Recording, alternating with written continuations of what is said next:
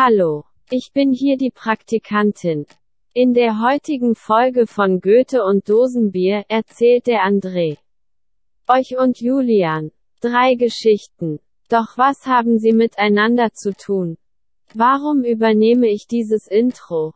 Und warum liegt hier eigentlich Wow, wow, wow, Moment. Das und mehr in der heutigen Folge von Goethe und Dosenbier. Viel Spaß.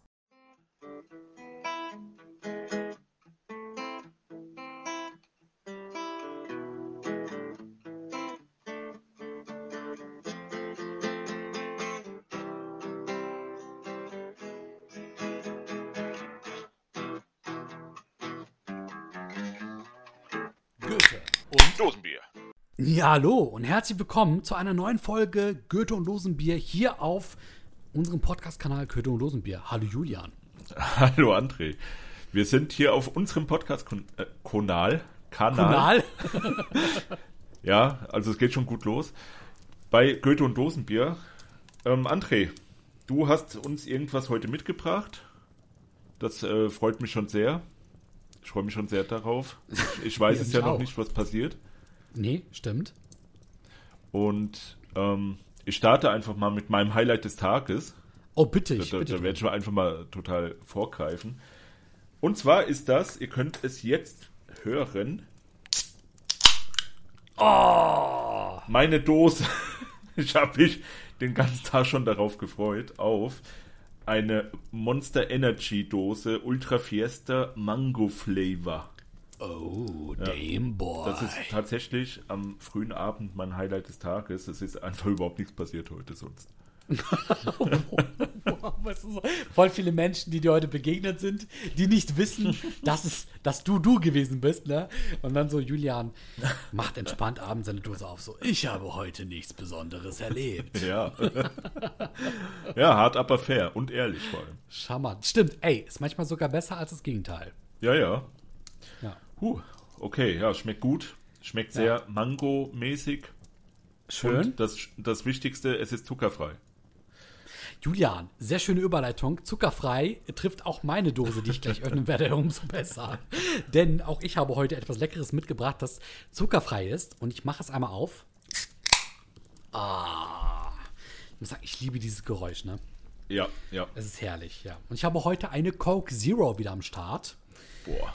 In der kleinen, schlanken 0,33 Liter Variante.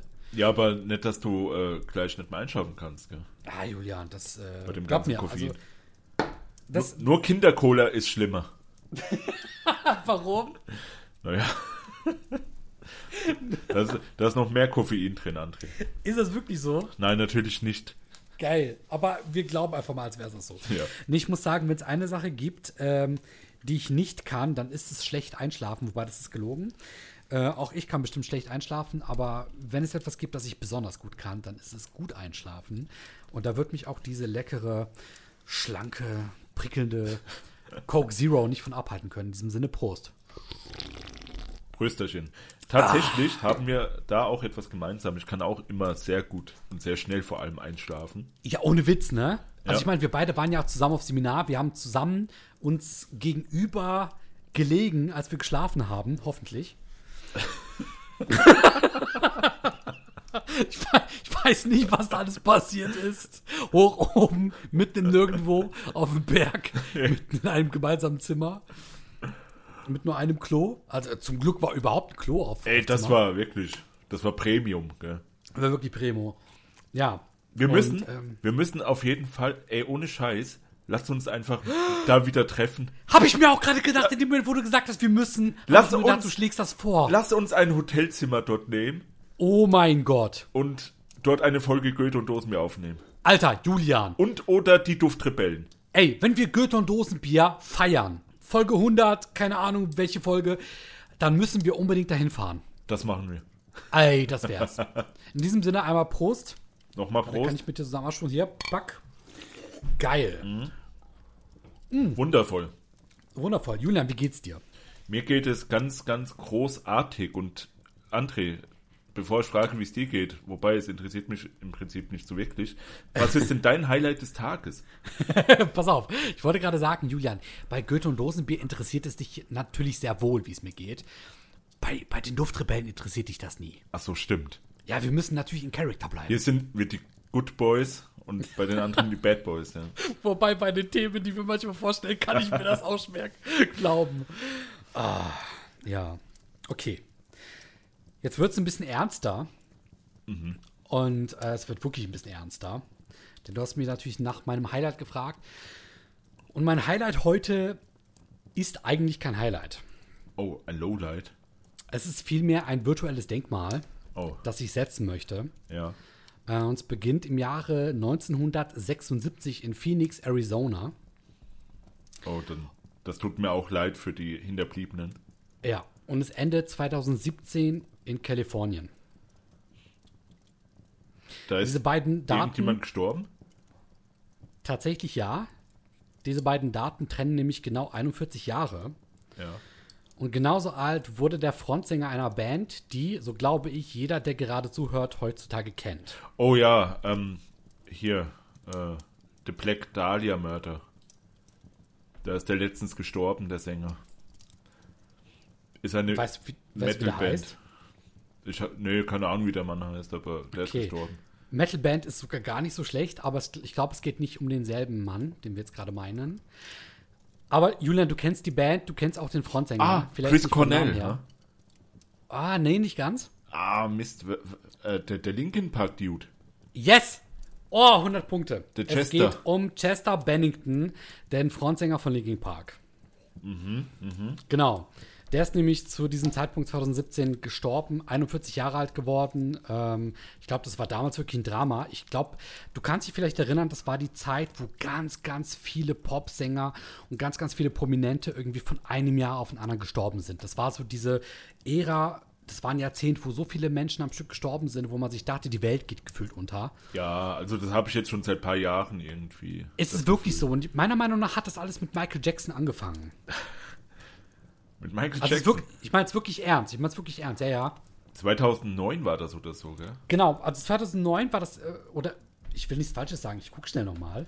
Ich meine auch, Michael Jackson. Ich weiß nur, dass ich aufgewacht bin, so als kleiner, dicklicher Junge. Ja, okay, so klein war ich nicht, aber Nee, ich äh, glaube nicht. ich habe immer so, so Frühstücksfernsehen geguckt, äh, vor, bevor ich in die Schule bin, ja. Ja. Und da habe ich dann direkt gesehen, Michael Jackson ist gestorben und ich habe da im Bett so gelegen und habe gedacht, ja, ist schade. Nee, also- aber jetzt mal ernst. Also hast du wirklich gemeint, schade im Sinne von, es hat dir wirklich leid oder Ja. schade im Sinne von gleichgültig? Nee, es hat mir äh, leid getan, weil Ja. Michael Jackson, von dem habe ich die erste CD jemals gekauft ge Oh, gekriegt. Also ich habe von meinen Eltern geschenkt bekommen zu Weihnachten und das Alter. ist so die erste CD, an die ich mich erinnere. Das ist bitter. Ja, war sogar schon damals ein Best-of. Ja, wirklich. Und ich meine mal, also auch posthum sein, seiner Lebenszeit ist er ja nochmal durch die Decke gegangen. Ähm, ja, bei mir war es genauso. Michael Jackson, als er gestorben ist, ich hatte natürlich seine Musik gehört und ironischerweise noch nicht so intensiv wie nach seinem Tod. Und ähm, ich habe das so mitbekommen und das hat sich wirklich so angefühlt wie nach dem Motto, jetzt beginnt so ein neuer Abschnitt von, äh, wie sich Popmusik oder die Popkultur anhört im Radio, im Fernsehen und im Internet. Das war halt richtig weird. Und ich habe das auch mitbekommen. Ich dachte mir halt so, krass, so jetzt beginnt halt oder jetzt endet etwas, mehr oder weniger. Ja, ich, ich bin immer gern seine Achterbahn gefahren im Phantasialand. ich auch. ja, äh, Das war krass. meine übrigens Einstiegsachterbahn überhaupt. Oh, oh ey, es, es könnte sogar meine auch gewesen Ja, sein, ja. die ist auch sehr ja, ja. moderat, also die kann ich jedem empfehlen. Wenn jemand sagt, oh, Achterbahn fahren ist ganz schlimm, dann äh, fahrt diese hier, ich weiß gar nicht, wie sie offiziell heißt. Äh, Colorado? Ja, müsste Colorado sein im Es müsste die. Colorado sein, Ja. die Holzachterbahn. Genau. So habe ich die, glaube ich, auch damals kennengelernt. Ich muss auch sagen, es, ich mag Achterbahn gar nicht, aber das war eine sehr schöne Achterbahn. Ja. Es gab danach, glaube ich, auch noch eine schnellere namens Black Mamba und Schieß mich tot. Boah, Die Black ich, Mamba, ja. ja. Bin ich auch gefahren, fand ich ein bisschen heftiger, aber gut. Da ist gibt's mir ja Looping, der- oder? Da gibt's, gl- behaupte ich mal. Ich glaube ja. Deswegen fahre ich die nicht. Ich fahre nichts mit Looping. Ja, ich finde die auch sehr suspekt. Ja, also wenn, wenn die Welt Kopf steht für mich, dann nee, will ich nicht. Genau. Ja, die Welt stand dann auch eben zum Tod von Michael Jackson 2009, aber auch zum Tod von äh, Chester Bennington 2017 Kopf. Und das war halt wirklich ein sehr tragischer Tag. Ähm, der Grund, warum ich diesen Todestag heute nenne, beziehungsweise den Tod des Sängers generell, Linkin Park hat äh, zu diesem Zeitpunkt irgendwann alle Konzerte abgebrochen, was ich auch irgendwie einen sehr guten Move fand. Also es war sehr respektvoll. Ne? Man wollte natürlich so ein bisschen das Ganze nicht ausnutzen, sondern erstmal das Ganze sacken lassen. Und irgendwann haben sie dann die Single One More Light Ja. herausgebracht. Ich Ja. weiß nicht, ob du das Lied kennst. Ja, ja, kenne ich.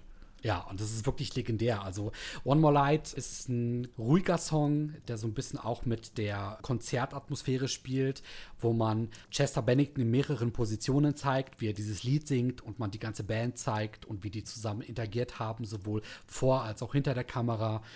Und in diesem Lied geht es eben so um Themen wie Zugehörigkeit, Selbstwertgefühl und auch die psychologischen Probleme eines jeden Menschen. Und das hebt vor allem hervor, dass kein Leben unwichtig ist. Und das ist gerade aus dem Munde eines Sängers wie Chester Bennington sehr glaubwürdig, weil der selber hat mit äh, psychologischen Problemen zu tun gehabt und hat das auch nie verheimlicht, hat das auch sehr viel in Texten von Linkin Park verarbeitet und auch die Band hat daraus nie einen Hehl gemacht, also hat das immer transparent nach außen hin kommuniziert. Dieses Lied hebt ihm hervor, dass kein Leben unwichtig ist, dass man jedes Leben schätzen soll, sogar das eigene und dass eben Schwäche nichts mit Schwäche zu tun hat, sondern mit der Stärke weiterzumachen. Und ich finde, das ist ein richtig, richtig schönes Lied. Das wollte ich irgendwie schon immer mal erwähnen und ich dachte mir, jetzt ist der perfekte Zeitpunkt, äh, Folge 9 von Goethe und Dosenbier. Ja, das hast du auch sehr schön gesagt, André. Ah, Dankeschön. emotional äh, hat mich das sehr berührt. Ein bisschen. Mich auch. Ein bisschen sehr, ja. ja. Ein bisschen sehr. Und ich würde sogar sagen, ich würde sehr gerne, und ich glaube, wir beide würden sehr gerne, äh, im Zuge dessen die weltweite, aber auch die deutschlandweite Telefonnummer für Selbsthilfe einblenden. Also gerade für psychologische Probleme, viele Leute wissen das nicht, aber es gibt eine Nummer, bei der man sich sowohl weltweit, aber auch eben deutschlandweit melden kann, wenn man Probleme hat, seien sie psychologisch oder eben anderer Natur und wo man eben mit Leuten sprechen kann, die da mehr oder weniger Experten auf ihrem Gebiet sind, beziehungsweise wissen, was zu tun ist in bestimmten Fällen. Und die wollen wir heute einfach mal einblenden. Genau, also Spotify, da äh, blenden wir es dann unten ein in den Show Notes und bei YouTube im Video. Genau. Und ich glaube, das ist eine ganz wichtige Sache, dass man das auch nicht instrumentalisiert als Schlechtes, sondern dass man zeigt, das, ist, das gehört zum Leben dazu, weißt du? Und nach schlechten Momenten im Leben kommen auch wieder gute Momente. Ja, wie bei Nachterbahn. Wie bei Nachterbahn, richtig. Ey, es, es passt heute. Es fügt sich eine Sache in die andere. Ja, sehr schön. Und deswegen finde ich es schön, dass wir das an dieser Stelle sagen konnten. Und damit, Julian, kommen wir auch heute zu unserem Thema des Tages. Oh, ist entweder jetzt Achterbahn oder psychologische Probleme? Könnte beides sein, aber ich behaupte nichts von beidem. Ah, Vielleicht wird man vielleicht am Ende so die Brücke schlagen können. Nein, also wir machen jetzt mal einen sehr harten Cut. Ihr werdet vielleicht im Nachhinein feststellen, was es damit heute zu tun haben könnte. Wir müssen uns ja mal ein bisschen frei machen. Also so ein bisschen psychologisches Yoga. Wir versuchen uns ein bisschen zu lockern.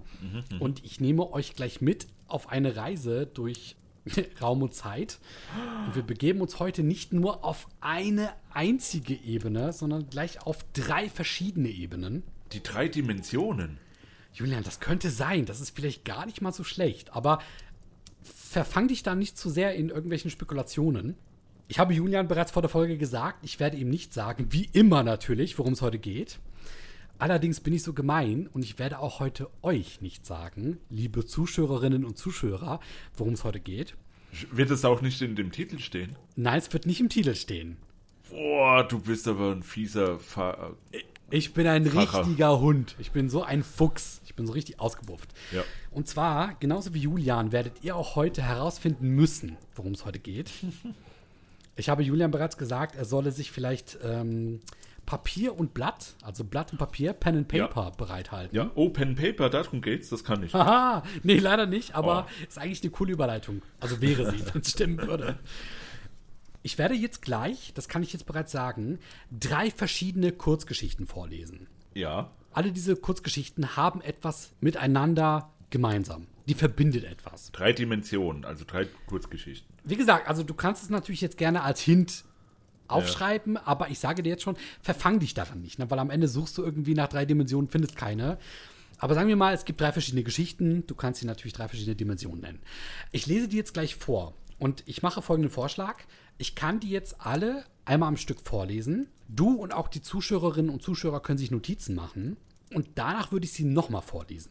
Notizen, inwiefern, äh, welche Notizen meinst du jetzt? Name vom Protagonisten, falls es einen geben sollte oder sowas? Oder? Es geht in die richtige Richtung, ja. Okay. Ich würde sagen, Merkmale, die du in dieser Geschichte erkennst. Wie, lang, wie lange geht diese Geschichte jetzt? Sehr kurz. Das sind eher sogar nur kurz erwähnte Szenen, die ich jetzt Okay. gerade lesen Okay, werde. Ich glaube, wir sind in wenigen Minuten damit fertig mit allen. Okay, okay.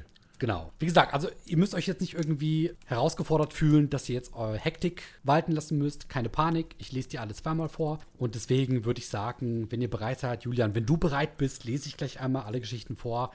Achtet mal so ein bisschen auf die Feinheiten, auf die Kleinigkeiten, die dort drinnen zu erkennen sind. Und wenn ihr sie beim ersten Mal nicht herausfindet, es gibt noch ein zweites Mal. Okay, André, my body is ready. Oh, nice damn boy. Hm. Dann würde ich sagen, Geschichte 1. Der Junge setzte sich mit einem beherzten Sprung auf die niedrige Mauer, um einen besseren Überblick aufs Dorf zu erhaschen. Es war später Nachmittag und der Ort voller Leben.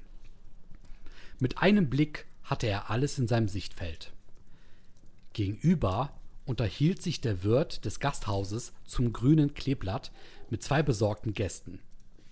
Weiter hinten hockte eine Gruppe von Kindern zusammen und erzählte sich Gruselgeschichten. Und in der unmittelbaren Nähe des Jungen, der auf der Mauer saß, da knieten sie, die Waschweiber, die Klatschweiber, erzählten sich den Klatsch und Tratsch von gestern und morgen. Heute Nacht habe der Nachbarsjunge es wieder aus dem Walde heulen gehört, erzählte eine von ihnen.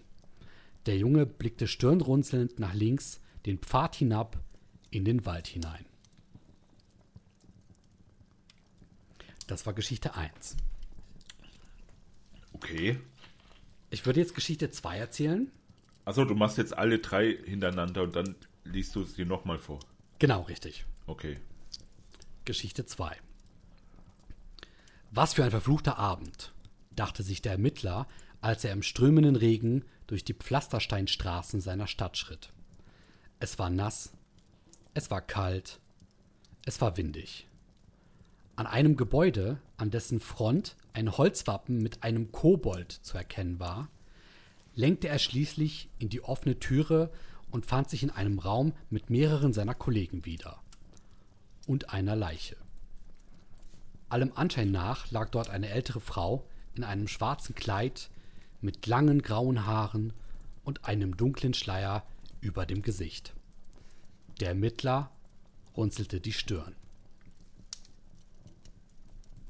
Das war Geschichte 2. Würdest du sagen, Julian, du hast bereits die eine oder andere Verbindung gefunden? Es wird auf die Stirn gerunzelt. Okay, ja, nicht schlecht. Ähm, Steine. Steinmauer und äh, Pflastersteine. Oh ja, stimmt, ja, ja. Ähm, ja, und sonst äh, Fabelwesen, so, so Kobold und, und das andere vielleicht Werwolf. Mhm, okay, ja, ja, ja.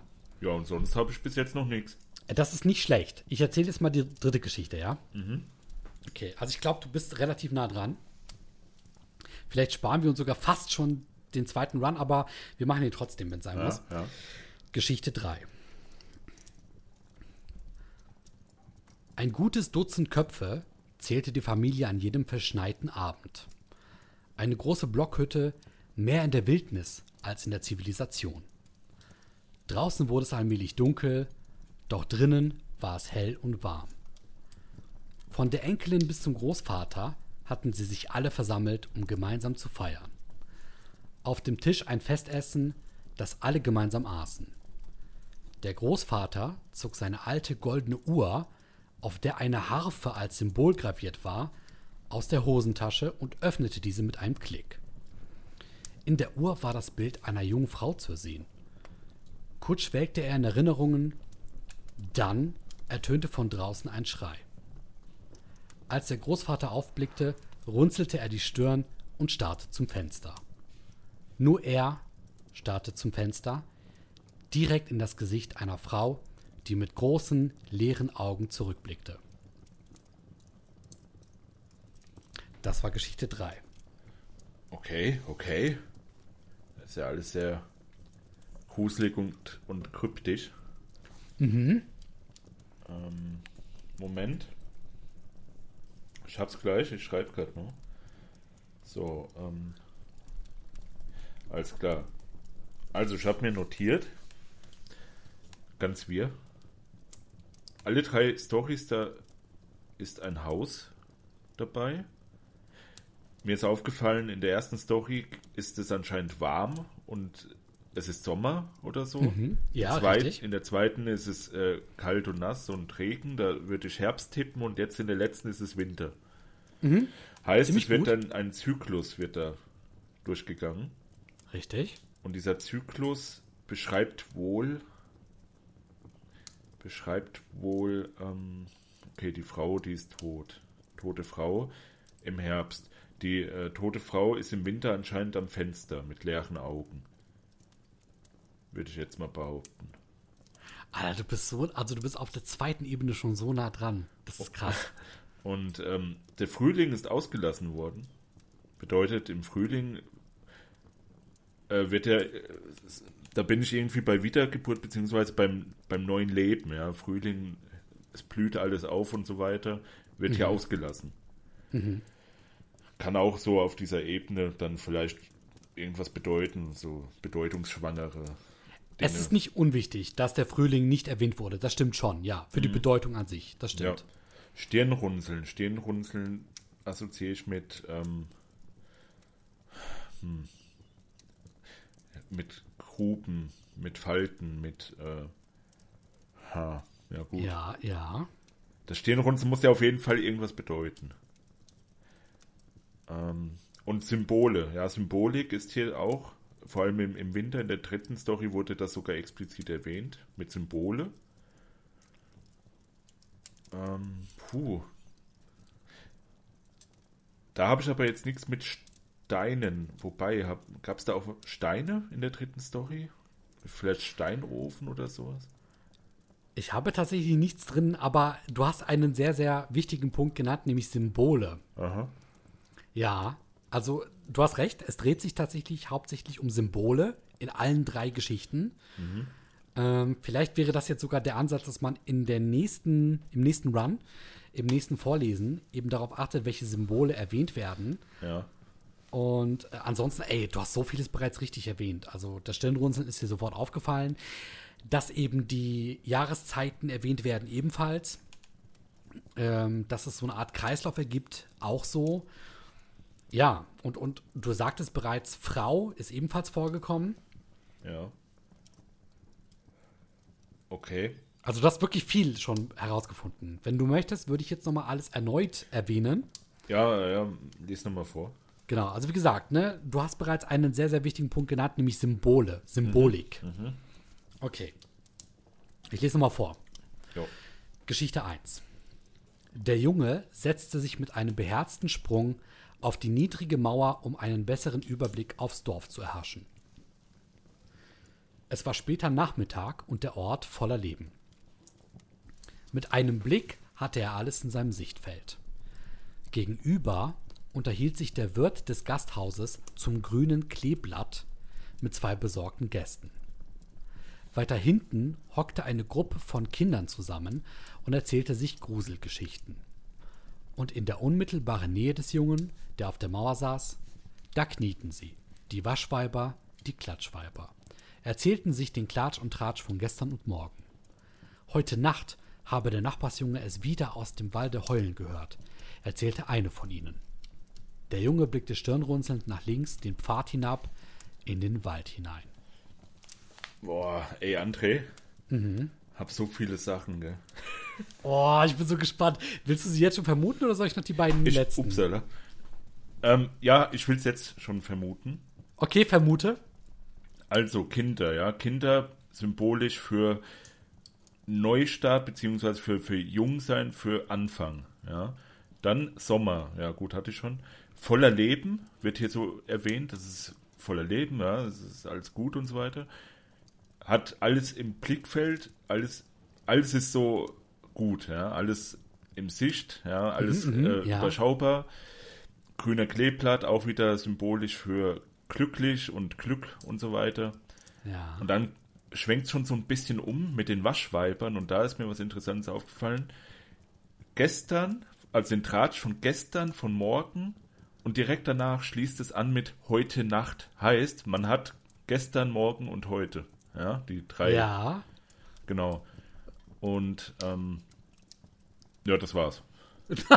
Okay, ich muss sagen, du hast es voll episch erklärt und ich bin auch irgendwie voll stolz, dass du das jetzt so herausgefunden hast.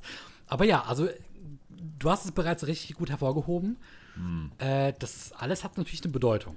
Das ist richtig. Ja, und ich, ich komme noch nicht drauf auf die Bedeutung. Okay. Ich erzähle die zweite Geschichte. Könnte ich jetzt schon drauf kommen? Könntest, ja. Ja gut, ich Aber- weiß halt gar nicht, in welche Richtung es gehen soll.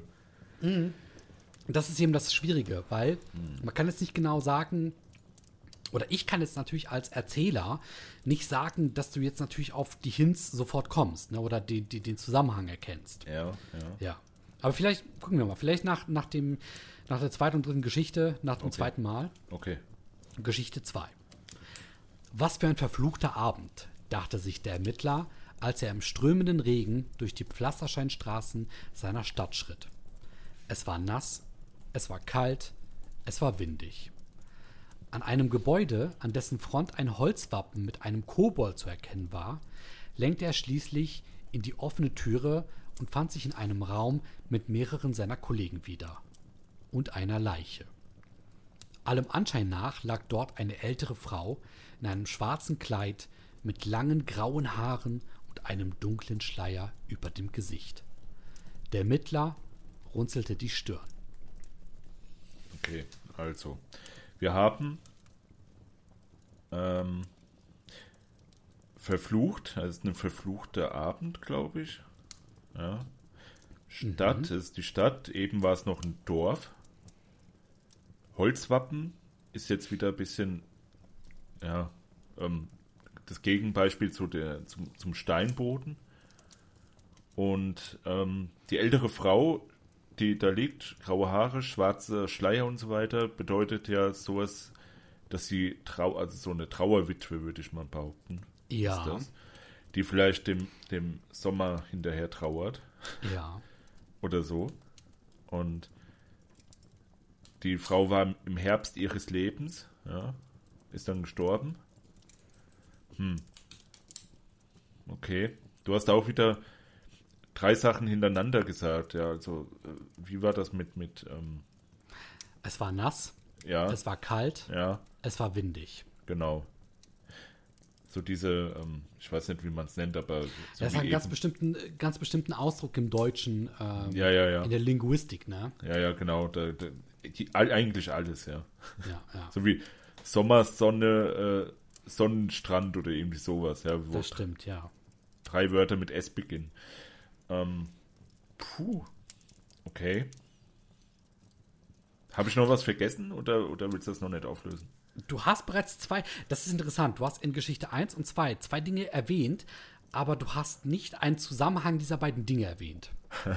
Das ist interessant. Du hast beide Dinge genommen und sie mit anderen Dingen verglichen, was ich, also was schon der richtige Weg ist, aber genau die beiden Dinge hast du nicht miteinander Also, verglichen, was ich interessant finde. Ich bin im Prinzip der halbe Sherlock, weißt du? Ich, ich erkenne viele Sachen, die was miteinander zu tun haben können, aber dann äh, weiß ich nicht was, die miteinander zu tun haben.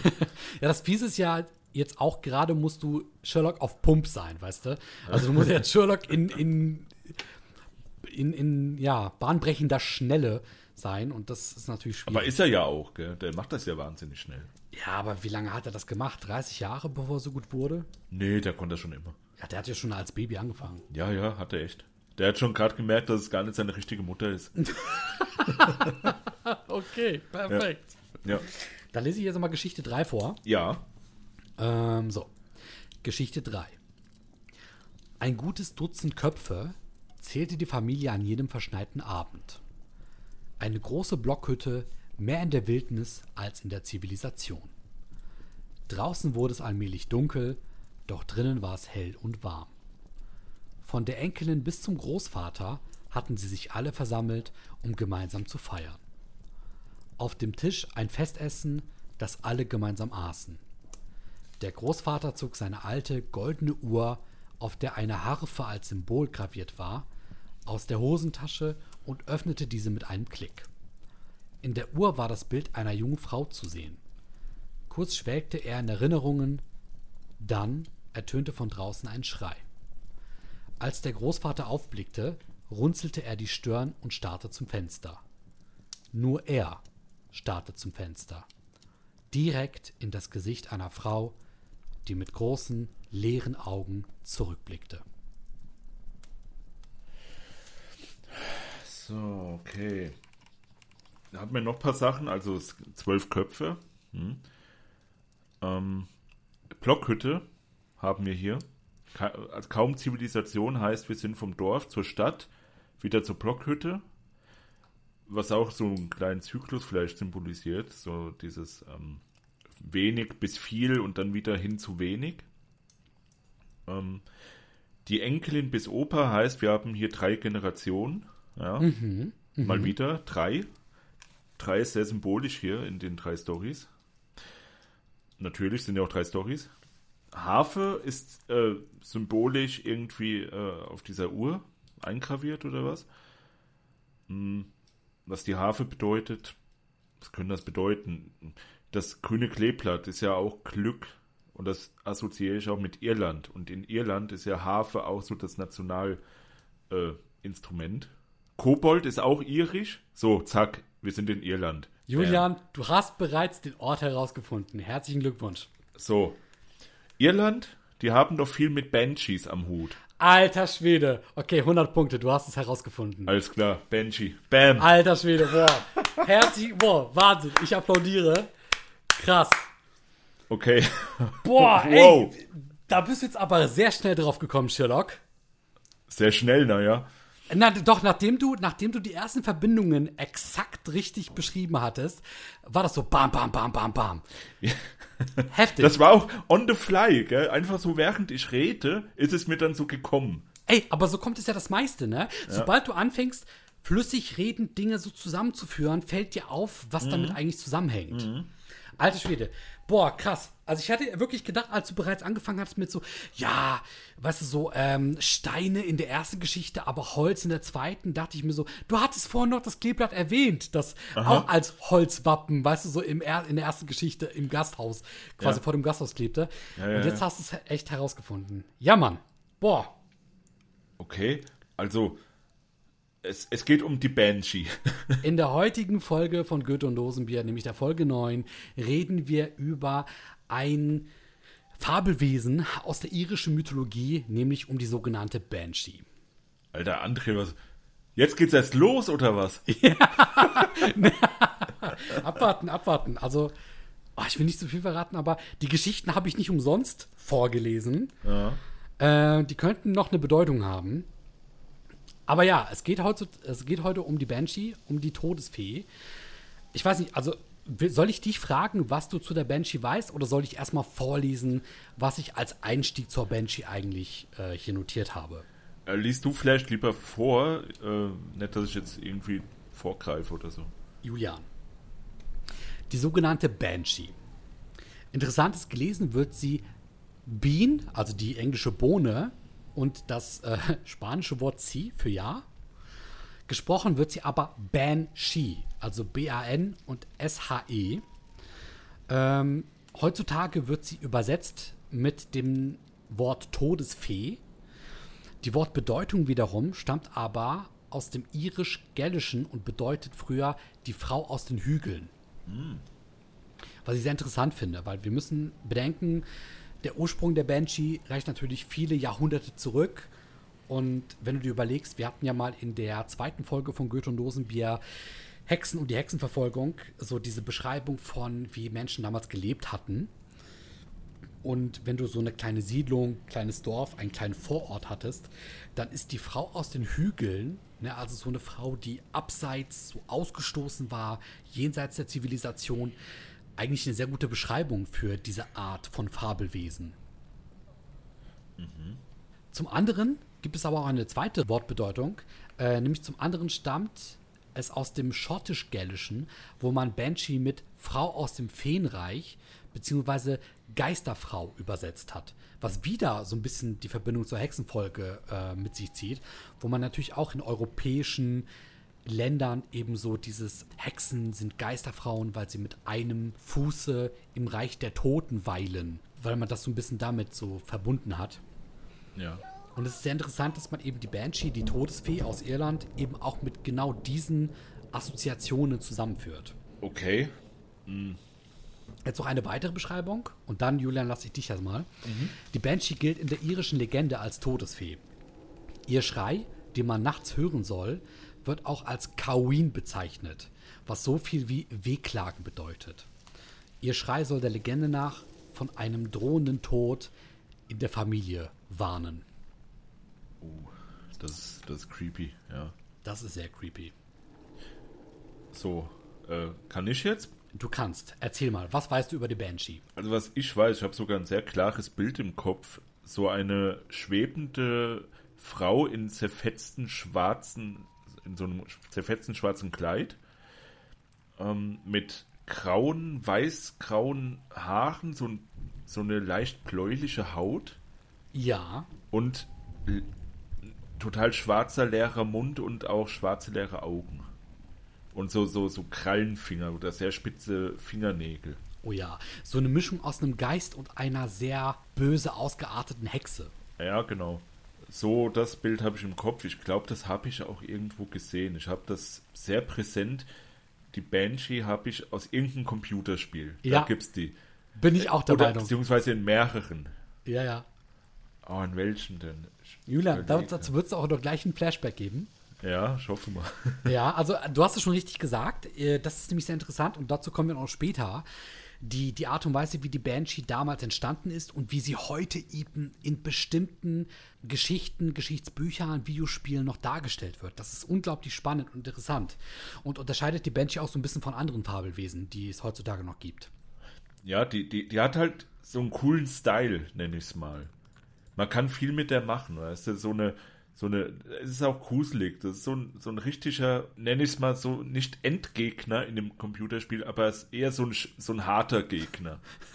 Ja. Ja, ich weiß, was du meinst. Nicht so, nicht so eine Ratte, die du einfach bei Level 1 wegklopst, sondern eher so, ja, du bist Level 20 und dann geht's schon so richtig los, so, ne, mit, mit, ja, ja. mit höheren, äh, ja, Leveln an, an, an Gegnern. geil. Ja, Ja. so, so stelle ich mir jetzt halt vor in einem Computerspiel, aber so die, die echte Legende von der Banshee, ich habe mir mal vor Jahren, habe ich es mir auch mal durchgelesen irgendwie auf Wikipedia oder so, aber ich habe mich halt jetzt nicht so, also ich kann mich nicht so dran erinnern. Das ist auch eine sehr komische Angelegenheit, denn die Banshee ist eine der modernsten Fabelwesen, was so ihre Herkunft und ihr Alter betrifft. Weil die ist, jetzt nicht so alt wie andere Fabelwesen. Das glaubt man kaum. Die ist eigentlich eine, ein sehr junges Fabelwesen. Allerdings ist die im Vergleich zu anderen Fabelwesen, wie beispielsweise Vampire, Werwölfe, jetzt nicht so im Mainstream der Fantasy-Literatur angekommen. Trotzdem wurde sie relativ früh genutzt, aber die hat sich nie stark verbreitet. Also jetzt so im Fantasy-Tum Ja. gesehen. Und das Fantasy-Tum ist ja eigentlich so die Stelle, wo sich Fabelwesen anfangen zu verbreiten. Das war damals, also was früher so ein bisschen der Volksmund gewesen ist für, für, für Fabelwesen, also Geschichtenerzähler und Co., das ist ja heutzutage so der Fantasy-Bereich des Internets. Ja, ja, ja. Werwölfe verbreiten sich wie Sand am Meer, Vampire, Drachen, Elfen, Orks, aber die Banshee ist nicht untergegangen, aber ist eher so im Verborgenen geblieben. Ja, aber sie ist halt sehr cool, Mann, ohne Scheiß. Der, der Name an sich ist schon cool, der hat so, einen- so einen coolen Klang. Und mir fällt gerade ein, das erste Mal, wo ich den Namen Banshee herhabe, ja, das weiß ich sogar, ist aus irgendeinem Command Conquer Spiel. Ja. Da gab's einen Hubschrauber mit zwei so, äh, so Rotorblättern links und rechts. Das Ding hieß auch Banshee. Ja, Und das ja, war halt so, ich glaube, das hat auch so ein Geräusch gemacht, so ein oder sowas. Genau, genau, genau.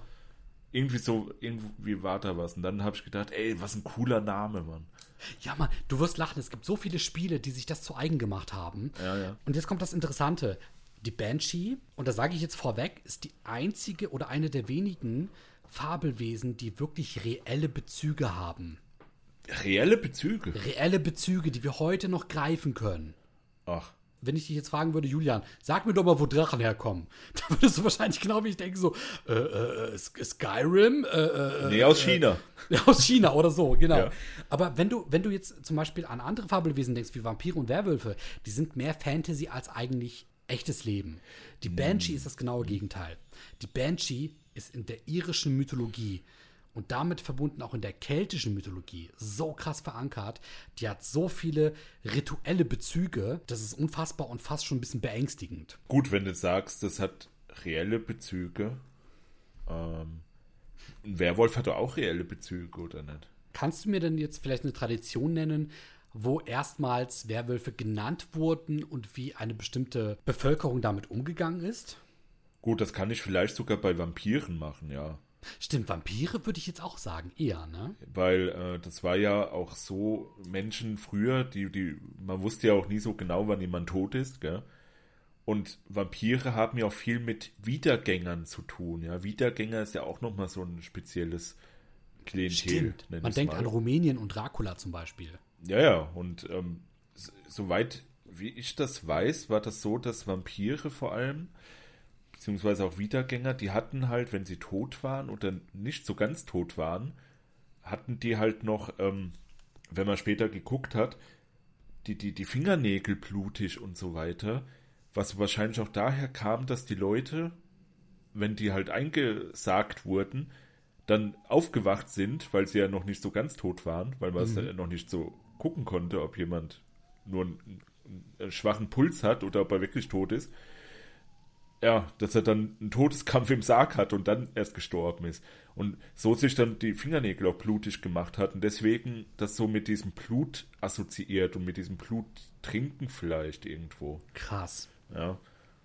Und ich meine, das mal so gehört zu haben, dass das auch ein Faktor gewesen ist. Doch, da fällt mir ein, es gab irgendwie eine Sage, ich weiß nicht, woher die stammt, dass man bei einem Mörder war das genau. Wenn man jemanden des Mordes bezichtigt hatte, dann hat man den zur Leiche gebracht und hat sein Körperteil auf die Wunde gelegt. Hast du mir das erzählt? Ja. Du hast mir das erzählt, Folge. Alter. Ja, ohne Witz. Bei dem Überführen. Richtig, Beim bei dem Überführen. überführen. Ich meine, ah, da kommt das ja auch her. Ja.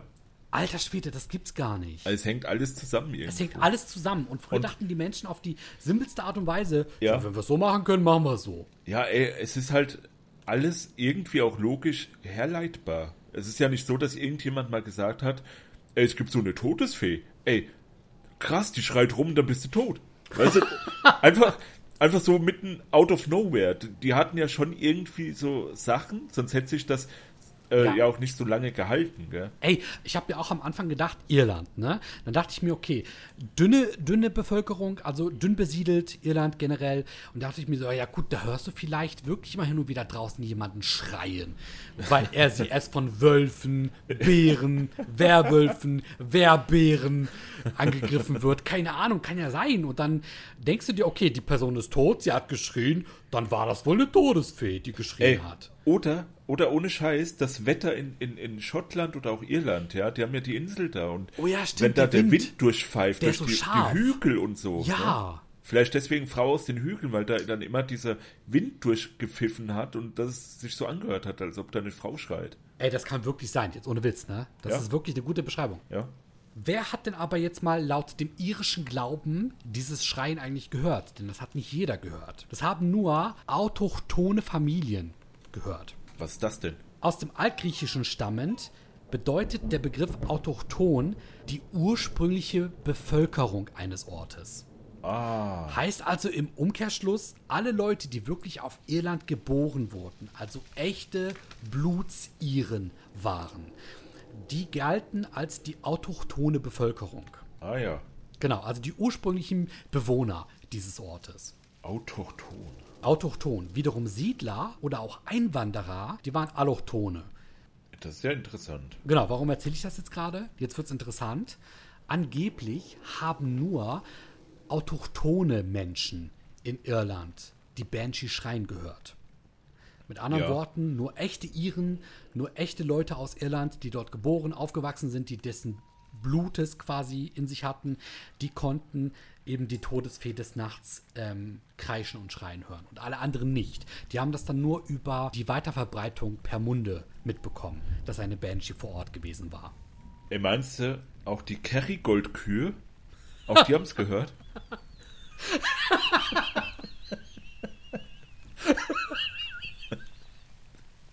meinst du, die, die Banshee kommt auf zu denen?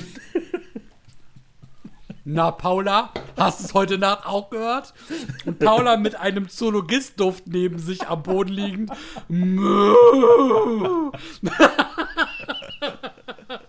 So, alles klar, Paula. Wir sagen Viktor Wong Bescheid. An dieser Stelle liebe Grüße. Ja, liebe Grüße an Buxtehude Keppelbach und an unseren zweiten Podcast, die Duftrebellen. Oh, schön. Die glaube, ja. Autoch autochthonen Kühe. Ich glaube, die autochthonen Kühe konnten das auch hören. Ja. Ey, Ah, vielleicht cool. sind deswegen Kühe einfach ähm, tot umgefallen. Es gibt doch diese, nicht Krankheit, aber dieses Phänomen, wo Kühe tot umfallen. BSE? Nee, wirklich. Es gibt, glaube ich, diese, das ist sowas wie eine Art Herzinfarkt oder eine Art äh, Soforttod, wo Kühe plötzlich umfallen, tot umfallen und tot sind. Das ist ein Herzinfarkt oder sowas wie ein Soforttod. Ja, oder, oder, oder eine Banshee, die geschrien hat. Du, wenn ich nach links gucken würde und ich sehe eine Banshee, dann würde ich auch tot umfallen. Ja. Herr Doktor, woran ist der gestorben? Sofort tot. Oh nein, das ist ja schrecklich. Geil. Also nicht geil, aber ja. Die Idee ist natürlich verblüffend. Verblüffend, ja. Oh je. Oh nee, geil, aber Banshees, wie gesagt, ähm, aber wo, wo kommt denn dann, weißt du, woher dieses Bild von denen herkommt? So dieses äh, trauernde Frau oder was mit grauen Haaren? Ich habe mich da so ein bisschen informiert und habe die ersten Seiten durchforstet und habe dann schnell so diese heutzutage typisch anzutreffende Banshee im Internet, also beschrieben. Jetzt nicht per Chat und nicht per Video-Mail und so, sondern wirklich, wie sie beschrieben wurde, sehr Fantasy-lastig äh, mitbekommen. Ne? Das bedeutet eine kreischende Frau, eher so eine Mischung aus Geist und Hexe, blutrote Augen, wie du meintest, auch so dunkler Mund, dunkle Augen, schreiend, kreischend, äh, horrormäßig, angsteinflößend, eher so Halloween-Deko. ähm, die wird jetzt in der neueren Fantasy-Literatur eher verwendet und die kommt auch so aus den letzten Jahrhunderten. Ähm, das ist aber nicht der eigentliche irische Ursprung der Banshee. Okay. Die heutigen Sagen, die kommen tatsächlich dann eher so auch aus anderen Gefilden Europas. Denn die Banshee an sich, die entspringt in erster Linie zwar Irland, aber ebenfalls dem Keltentum. Oh, warte mal, warte mal, ich habe jetzt einen, einen, äh, einen tollen, äh, wie nennt man das? Einen tollen Einfall. Ja. Da ja du gesagt hast, die Banshee ist ja so moderner geprägt durch die anderen Länder und Gesellschaften und so weiter. Ist das dann so, weil die ja nicht autochthon sind und deswegen gar nicht wissen, wie das aus, wie die aussieht, sondern nur die Iren wissen, wie sie aussieht. Und die müssen sich anhand der Erzählungen der echten Iren sich dann irgendwas zusammenreimen. Ja? Weißt du? Und deswegen sieht die bei uns heutzutage, weil wir ja keine echten Iren sind, komplett anders aus. Alter, das ist eine richtig gute. Das ist eine richtig gute Idee. Und äh, man muss es ja auch immer noch, man muss ja immer noch dem Ganzen einen draufsetzen, weißt du? Es immer noch böser machen, es immer noch grauenvoller Ja. gestalten. Ja, Ja, ja, so wie ey. Stille Post. Und am Anfang ist das einfach eine ganz normale Frau, die weiß ich nicht, vielleicht ein blaues Auge hat oder so. Ja, ja. Und daraus haben die dann sowas kreiert. Genau. Ey, ohne Witz, das könnte wirklich sein. Und ich glaube, das ist auch so entstanden. Wirklich, das glaube ich wirklich. Also das würde durch, durch Erzählungen und Ja. durch Weitererzählen immer wieder weiter aufgebautscht. Denn das Interessante ist, die äh, meiner Meinung nach ersten, okay, die ersten Funde über eine derartige Banshee sind entstanden durch das Keltentum und das bereits vor dem 6. Jahrhundert. Aber pass auf, halte ich fest. Ja. Bereits in Irland wurde das erste Mal, 795 wurde das erste Mal in Irland durch die Überfälle der Wikinger, Traditionen der Banshee, die Tradition der Todesfee, wurde das erste Mal eben so mehr oder weniger gefunden. In Irland war sie ganz, ganz stark verbreitet, aber auch in Schottland, weil es ja quasi in der Nähe ist. Ne? Das ist ja Irland, Schottland und äh, England, die bilden ja zusammen diese Inselgruppe Europas, quasi auf der linken Seite Europas. Ja. Gerade die anderen skandinavischen Länder, die haben ebenfalls Spuren dieser Traditionen gefunden. Und eben auch Nordeuropa. Also du kannst hier wirklich so diese, diese Inselgruppe um Irland, England, Schottland, aber auch Norwegen, Schweden, Finnland und eben quasi Dänemark, Niederlande und Deutschland. Da, da überall konntest du quasi diese keltischen Brauchtümer wiederfinden.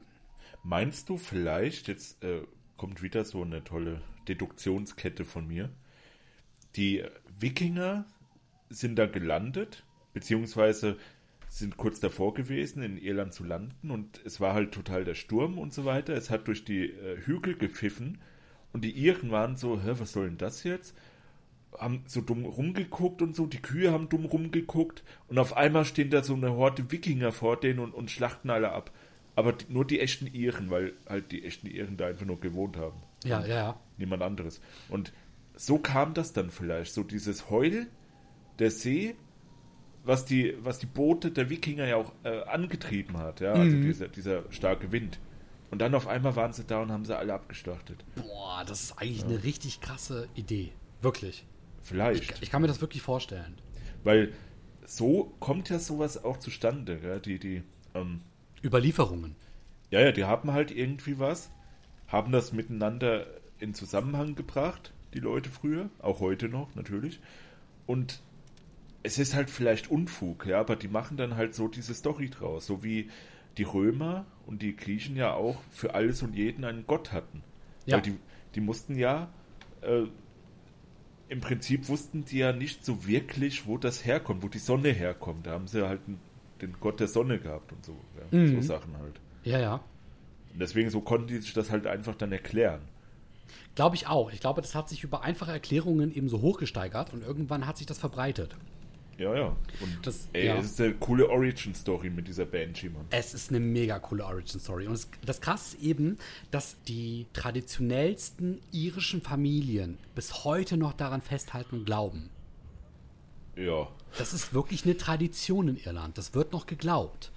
Also das ist nicht so wie wir, dass wir jetzt sagen so, "Pf, ja, cool, nette, nette Tradition, sondern die glauben wirklich, dass das eben gang und gäbe ist, dass es passiert. Also du denkst wirklich, oder, oder vielleicht, also nicht du denkst, aber es ist so, dass Leute, die in Irland jetzt einen ganz normalen Job haben, so ganz normal wie du und ich, ja, haben vielleicht Frau, haben Kinder und äh, wohnen ganz normal in so einem Einfamilienhaus und dann abends, wenn es dann auf einmal so pfeift, weil es so windig ist, denken die wirklich vom Herzen aus, fuck, gleich kommt die Banshee vielleicht an. Alter, so wie du es gerade beschreibst, würde ich zu 100% ja sagen ja. Wirklich. Meinst du echt? Aber jetzt pass auf. Ich glaube nicht, dass so die Leute wie du und ich, die in unserem Alter sind, da noch so fest dran glauben. Ich glaube, die sind mit dieser Sage aufgewachsen, wie wir an den Weihnachtsmann und an den Osterhasen glauben. Ja, aber die gibt's ja auch. Gut, dass du es jetzt gerade sagst, weil ich wäre jetzt böse gewesen, hättest du gesagt, die gibt's nicht. Weil viele behaupten, die gibt's nicht, aber die gibt's ja noch, den Weihnachtsmann natürlich und den gibt's die. Osterhasen. Ich spiele mit denen jeden Dienstag zusammen mit Chuck Norris, dem Teufel und unserem ehemaligen dritten Bundespräsidenten äh, Poker. Ja? Ja, Und, und okay. Ja, gut. das- die gibt's. Mit, mit so vielen Leuten Poker zu spielen? Ja, riecht natürlich immer alles sehr stark nach Zigarre und, und, und Apfelsaft. Ja, genau, aber die gibt's halt. Ja. Aber jetzt mal Butter bei die Fische. Ja. Wie man wahrscheinlich im Norden sagt, jetzt nicht in Irland, wer weiß, was sie da sagen. Die sagen wahrscheinlich äh, Kleeblatt. Äh, Kleeblatt auf dem Goldtopf. genau so. und dann der Kobold noch dazu, die Harfe. ja. Die älteren Leute, das bedeutet die Leute, die für uns beide jetzt in unserem Großelternalter oder sogar Urgroßelternalter wären. Zweiteres, also letzteres, definitiv, die glauben daran. Also die glauben vielleicht nicht unbedingt daran, dass es ein übernatürliches Wesen gibt, das von heute auf morgen irgendwo rumspukt, aber die glauben an diese Tradition und die glauben, da ist irgendetwas draußen. In, sei es im Wald, sei es irgendwie in den Straßen, sei es im Wind. Äh, da ist irgendetwas. ja, ey. Ich lasse es denen ja auch. Und ich finde es ja auch cool. Und wenn ich an, an sowas glauben würde, so richtig hart, dann, ey, weißt du, mir wird das bestimmt Spaß machen.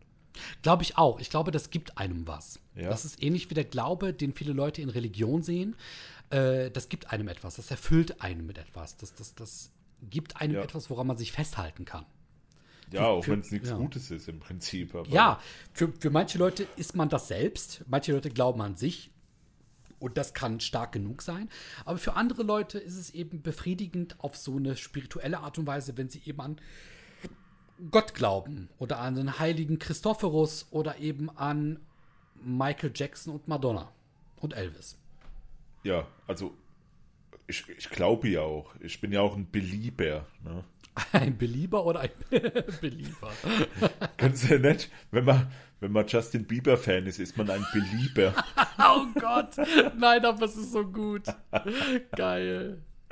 Ja. Ja, schön. Ja, also ich, ich denke, also beziehungsweise ich glaube, glaubst du an, an irgendwie sowas, André? Das ist jetzt mal eine interessante Frage. Glaubst du an so, was heißt Fabelwesen, aber glaubst du an etwas Höheres, was jetzt im Wald herumgeistert vielleicht? Ey, das ist voll spannend, weil die Frage wollte ich nämlich auch in den Raum werfen, weil das Thema sich so gut dafür anbietet. Ähm, boah, das ist schwierig zu beantworten. Pass auf, ich sag, wie es ist. Und ich glaube, da rede ich jetzt für dich, Julian, aber ich rede auch für dich, liebe Zuschauerin, und für dich, lieber Zuschauer, und für dich, Fußballball. Welche, welches Geschlecht du auch immer jetzt gerade sein möchtest. Ich rede auch für dich. Fußball, Ball vor allem. So, haben wir alle Geschlechter mal mit reingenommen. Und zwar, ich glaube allen Ernstes, ähm, dass wenn man jung ist, dass man daran glaubt. Ich glaube, wenn man ein kleines Kind ist und wenn man auch anfängt, noch ein Jugendlicher zu sein, glaubt man an solche Sachen. Weil du musst irgendwann an den Punkt gelangen in deinem Leben, wo du aufhörst, an sowas zu glauben. Und ich bin der festen Überzeugung, die meisten von uns, ich würde sagen 98 Prozent, hören irgendwann auf, an sowas zu glauben. Und ich zähle mich da halt mit dazu. Und ich sage das bewusst ja. leider. Weil, ey, das bringt mich voll auf ein anderes Thema. Und zwar, ich denke, beziehungsweise ich stelle die These auf, es hört auf, wie du es beschreibst, genau äh, mit dem Zeitpunkt, wo man auch aufhört, äh, unkreativ zu werden. Boah, yes. Oh ja, oh ja. als Kind, als Kind ist man mega kreativ. Ich habe es an mir selbst gemerkt. Ich habe sehr viel gemalt, gezeichnet. Ich habe sehr viel, äh, weiß ich nicht, so diese Gedanken gehabt, diese, diese Querdenker-Gedanken, ja. Also, ich meine, Du denkst in jede Richtung, ohne dass du dir Ja. eine Blockade auflegen lässt. ja, ja, ja, ja. Genau, du denkst es einfach weiter auf, wenn dir jemand sagen würde, das stimmt nicht. Du denkst dir, aber was, wenn es stimmt? Du denkst einfach in diese Richtung weiter und guckst, Ja, was ja, dabei genau. rauskommt. Genau, und irgendwann hat es halt einfach aufgehört. Ich Ja. kann dir nicht sagen, ab wann, aber schon wirklich so Jugend, äh, ja, doch, Jugend. Bis junger Erwachsener. Vielleicht sogar Ja. bis, bis, bis alter Erwachsener. Also, was heißt bis, bis richtiger Erwachsener? Also Ende, Anfang, Nee, so- Ende 30.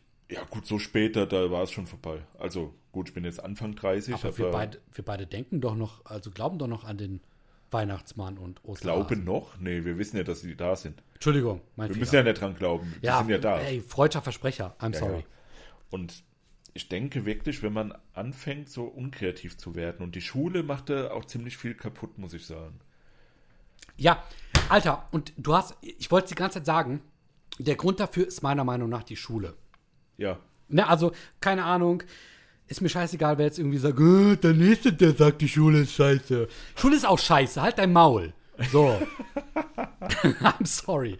Nein, das ist wirklich so. Also, ich glaube, das einzig Gute, das du in der Schule mitbekommst, ist, dass du anfängst, dich mit anderen Leuten, die in deinem Alter sind, auseinanderzusetzen. Das ist das einzig Positive in der Schule. Und dann, dass du den ein oder anderen Lehrer in deinem gottverdammten Leben findest, der keine Totalkatastrophe ist.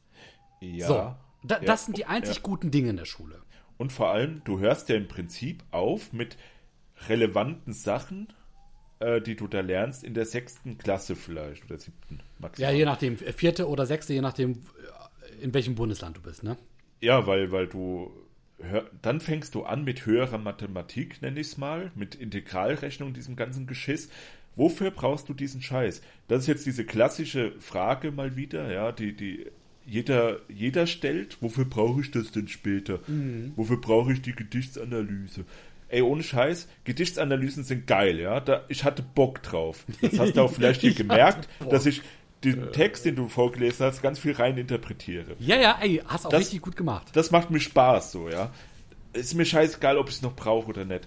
Aber Mathe, ja, wenn man ganz objektiv dran geht. Mathe brauchst du zu 99% später im Leben, außer du willst Mathe studieren oder willst irgendwie was Physiker werden oder so, brauchst du nicht mehr als den Dreisatz, Prozent rechnen, plus minus geteilt und mal. So. Mehr brauchst du im Prinzip später nicht. Ich, ich weiß ja, wovon ich rede. Ich bin in einem kaufmännischen äh, Beruf sozusagen, ja. Also mit, mit, mit Buchführung, diesem ganzen Quatsch. Also, mehr brauchst du nicht. Und das sehe ich bei meinem Beruf, das sehe ich in anderen Berufen, das sehe ich in deinem Beruf, das sehe ich in Berufen meinen Freunden, das sehe ich überall. Ja? Man braucht nicht mehr als äh, die, das, was ich jetzt eben gesagt habe. Ja, ist Und das so. hört dann halt auf in der sechsten, siebten Klasse, was halt Mathe angeht. Und was Deutsch angeht, ja, gut. Da ähm, ist man ja eigentlich auch schon fertig nach der vierten Klasse mit Ja. Grammatik und dem ganzen Quatsch. Da, da geht es dann halt nur noch darum, vielleicht so ein bisschen das, das äh, deduktive Denken zu bilden.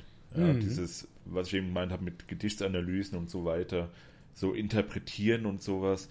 Vier-Ohren-Modell, diese Sachen, ja gut, kann man ja mal machen, gell. Aber jetzt, was ja auch schon vor Jahren in der Kritik war, man lernt nicht, wie man eine, eine Steuer, also eine Steuer, äh, hier, wie heißt das? Oh, fuck. Eine Steuererklärung. Steuererklärung, genau, wie man sowas macht, wie man Man Versicherungen abschließt. bezeichnet und schreibt, genau. Ja, wie man das macht. Ja, diese Sachen, die man halt machen muss, ähm, die, die halt irgendwann später kommen, wenn man größer ist. Ja, das wird halt nicht gezeigt in der Schule. Ja. Und die Schule ist halt dann auch dafür da, dieses Konstrukt, was wir uns aufgebaut haben in unserer Gesellschaft, mit Ausbildung suchen und so weiter und mit, mit Bewerbung schreiben, das führt halt alles da drauf hinaus, auf dieses Ziel, dass man eine gute Bewerbung schreibt und dann ähm, die Arbeitgeber gucken, aha, die Noten sind nice oder auch nicht. Du wirst halt zu einem Sekretär oder einer Sekretärin ausgebildet. Im Ne? Du machst Prinzip, Arbeit ja. nach. nach Form, nach Muster so.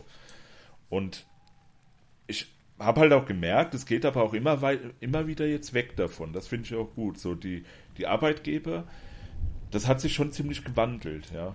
Also du brauchst keine richtig guten Noten mehr heutzutage. Du, wenn du eine gute Bewerbung schreibst mit einer Motivation, mit einer richtig guten Motivation, ja, dann ist das schon, ist das für die viel besser als Noten, als wenn du eine 4 in Mathe hast oder sowas. Hm, ja, ja. Ich kann es nur von mir sagen. Ich hatte eine 4 in Deutsch in der Realschule. Und das nur, wirklich nur, weil mein Lehrer ein absolutes Arschloch, Schrägstrich, Huren, Piep war. Ja, weil liebe der, Grüße an das Arschloch. Ähm, hu, piep. Ja, Herr Weber, grüß Gott. Wa- wa- Warte, oh, wow, wow, wow, Moment, Moment. Ja. Dein Deutschlehrer hieß Herr Weber? Ja, Meiner auch. Nein, das Pass sind die auf, schlimmsten. pass ey. auf, pass auf. Und mein Herr Weber war der beste Deutschlehrer, Echt? den ich in der Realschule je hatte. Ey, aber. Oh mein Gott, Alter. Julian, wir sind jetzt gerade wirklich wie zwei verschiedene Welten, die parallel aufeinandertreffen. Ja, ja. Du hatte, ich habe den guten Herr Weber in der Realschule gehabt und du hattest den schlechten Herr Weber. oh Gott, nee, ich muss meinen Herrn Weber an dieser Stelle lieb grüßen. Es war nicht, also wie gesagt, in der Realschule war das der beste Deutschlehrer, den ich hier hatte und der hat mich wirklich weit gebracht. Krass, Alter, und du hattest den schlechten. Ja, und da, da würde ich dann sagen, Herr Weber, wenn Sie das hier hören, ja, ich sieze Sie, dann ähm, möge, mögen Sie ein echter Ire sein, der gerade eine Banshee hört. Oh mein Gott. ja. Nein, also jetzt hier. Nee, das war jetzt nur, weil es äh, gerade gepasst hat. Aber nee, ohne Scheiß, der, der konnte mich nicht leiten, einfach weil ich echt ein dicker Typ war, ja. Und es war auch noch mein Sportlehrer. Okay, das ist aber sehr pervers. Deutsche Ich- ich Sportlehrer konnte- in einem. ich konnte halt einfach nicht auf ein Trampolin springen, weil das Ding durchgekracht wäre, ja. Habe ich auch so gesagt. Und der hat es nicht verstanden, weil anscheinend hat er nicht gesehen, wie dick ich war. und da habe ich, weiß ich nicht, da habe ich mich dann, was heißt geweigert, aber äh, auf jeden Fall so kam das dann halt. Und das hat er halt auch mit übertragen auf, auf äh, die Deutschnote dann. Ja, ja, ja. Und später auf dem Gymnasium, das war dann vielleicht zwei Jahre später oder so, hatte ich dann eine Eins in Deutsch in, im Leistungskurs. Also, Krass. Und das dann auch durchgängig. Das ist also ein Eins und Zweien, gell? Ja, ja, ja. Und das war nicht, weil die Lehrerin mich dann so toll fand oder so. Die war sehr, sehr objektiv. Es war einfach, weil ich da dann, ja, weiß ich nicht. Es war, es hat halt einfach geklappt, ja. Wahnsinn, ey. Ja. Ja, aber es, ist, es, es ist wirklich unglaublich. Also, was, was ähm, Lehrer mit uns machen ne? und äh, generell Ja. das ganze System. Und wie du bereits gesagt hast, das Schulsystem ist ja auch darauf ausgelegt, dass man die Kreativität, die in uns steckt, eher untergräbt und sie, sie tötet, damit Platz für Neues da ist. Ja, Traurigerweise. ja, genau, das, das war ja eigentlich so. Da waren wir ja, äh, da haben wir ja angefangen Richtig. bei dem und, Sterben der Kreativität oder Fantasie. Genau. Und vielleicht ist auch damals eben das widerfahren vielen Leuten, weil ich glaube, im damaligen Irland vor Jahrhunderten, da hast du noch mehr Platz für Fantasie gehabt. Ne? Ja, Wenn du, klar. keine Ahnung, ab 16 Uhr nicht mehr groß auf dem Bauernhof zu tun hattest, dann hast du eben deiner Fantasie freien Lauf gelassen. Und ich glaube, da, wenn es da Ja. einmal dunkel geworden ist, dann wurde es da richtig dunkel. Und dann hast du gerade als Kind so Fantasie, here we go, freien Lauf. Ja, ich gehe auch davon aus, die Leute damals waren ja auch nicht so, also das wissen wir ja, die waren nicht so aufgeklärt wie wir heute, ja, in, Ja. in allen Belangen. ja. Deswegen, die mussten sich ja, wie gesagt, sowas zusammenreimen. Und ja, wenn es dann halt pfeift und auf einmal kommen böse Männer und, und töten dich, dann kann man da schon mal das als Vorboten sehen. Genauso wie den Mothman, ja, der Mottenmann aus Amerika. Oh ja, stimmt, ja, habe ich auch Der, gehört. der soll ja auch dann immer, bevor irgendeine Katastrophe passiert, sollte, war so ein Mottenmann zu sehen. Der Ja. war ein normaler Mann, der so, so Mottenflügel hat. Und immer wenn der zu sehen ist, dann passiert später was. Da gibt es sogar einen Film mit Richard Gere, Ja, The Mothman Ich habe den Prophecies. Trailer gesehen. Ja. Ja, der ist ja, wann war denn der? 99 oder so kam das raus oder 2000. Habe ich nie gesehen, den Film, aber die, das basiert halt auf dieser Legend. Ja, Urban auf dieser Legend. wahren Legend. Also es ist dann wahre Ja. Begebenheit im Prinzip, wenn es eine Legende ist, die man sich erzählt und die echte Erzählungen zugrunde hat, dann ist es ja irgendwie eine wahre Begebenheit, ne? Wahre Begebenheit bedeutet ja nicht automatisch, das stimmt, was da erzählt wird. Na, boah, ey, das ist jetzt wieder Wortklauberei. Da muss man mal genau wissen, was Begebenheit bedeutet. Das weiß ich jetzt nicht. Aber ähm, Ich würde, ich würde sagen, weil ich kann mich erinnern, diese Szene, ich kann mich an eine Szene erinnern, wo wirklich jemand beschrieben hat, ich habe XY dort gesehen und danach ist das und das passiert. Das ist für mich eine wahre Begebenheit, weil die das auch so krass dokumentarisch aufgeschlüsselt haben. Das bedeutet ja nicht, dass das, was diese Person vermeintlich gesehen hat, real war, aber das, was sie beschreibt, war eine wahre Begebenheit in diesem Moment. Weißt du? Ja, das ist das. ja, ja. Also, ich, wenn ich sage, eine wahre Begebenheit, glaube ich nicht, dass dieser Mottmann wirklich da gewesen ist, aber ich glaube, diese Person hat etwas gesehen, was das zugrunde legt. So. Das, das ist nämlich wahrscheinlich auch sehr stark meine Assoziation mit dem Banshee-Thema jetzt gerade. Was du gesehen hast, das ist eben schwer quasi, das ist sehr stark subjektiv zu betrachten. Das kann man nicht objektiv sehen. Leute hören und sehen Dinge, die sie hören und sehen und sie glauben das und halten das für bare Münze und erzählen das weiter. Und in dem Moment wird es zu einer wahren, wahren Begebenheit. Ob diese wahre Begebenheit dann aber wirklich eins zu eins real ist, ist natürlich eine andere Frage. ja, ja. Das ist natürlich ja, schwierig, ja. Ja. Jetzt, Nee, das ja. ist sch- schon sehr interessant, weil, wie gesagt, so in manchen Kulturkreisen und auch in anderen Ländern, das. Ich würde mal behaupten, das gibt's überall. Das gibt's beziehungsweise fast überall. Ich, mir ist jetzt auch. nichts bekannt in Deutschland, dass es da sowas gibt, so, so, so ein Vorbote und dann passiert irgendein kranker Scheiß. Ist dir da irgendwas bekannt? Ich äh, weiß jetzt Ähm, gerade nicht. Nein, allerdings, und jetzt eigentlich eine richtige Überleitung, wenn es jemandem bekannt sein sollte, Julian, dann sind es wahrscheinlich die Gebrüder Grimm. Ja. Und die Banshee hat sogar in einem ihrer ersten Werke eine Art äh, Pioniersauftritt. Ja, in welchen? Ja, die Todesfee aus Irland, nämlich die Banshee, wird in einem ihrer Werke als Kapitel 17 beschrieben. Okay. In einem der Bücher von äh, den Gebrüdern Grimm. Und ich glaube sogar, das Band trägt den Titel Fabelwesen aus Irland. Okay. Ja, und da beschreiben die Gebrüder Grimm zum ersten Mal eben die ähm, irische Todesfee. Und das ist sehr spannend, weil, wie wir bereits von gesagt hatten, wenn das alles weiter weg, also je weiter weg es gerät, eben nach dem Prinzip von Stille Post, desto furchteinflößender werden diese Erzählungen. Ne? Und dann bekommt plötzlich diese Frau, die man angeblich hört und sieht, die jammert plötzlich eine Art Hexengestalt, die anfängt zu kreischen und die eine Art Horrorwesen darstellt. Und so werden die Banshees ja auch in heutigen Literaturen dargestellt. Bestes Beispiel, du hast es vorhin schon genannt, war, glaube ich, ähm, welches Spiel sagtest du noch gleich? Damit ich es nicht ähm, durcheinander bekomme. Ähm, ich hatte Command Conquer, aber das Ko war. genau. Das war hier so ein Hubschrauber. Ja, aber pass auf, in Mass Effect 3 beispielsweise gibt es, es gibt da so, also es ist so eine Art Science-Fiction-Spiel, ein Weltraumspiel mit verschiedenen Rassen, verschiedenen Alien-Rassen. Und da gibt es die Rasse der Asari, glaube ich, heißen die. Das sind Ja. blaue Humanoide.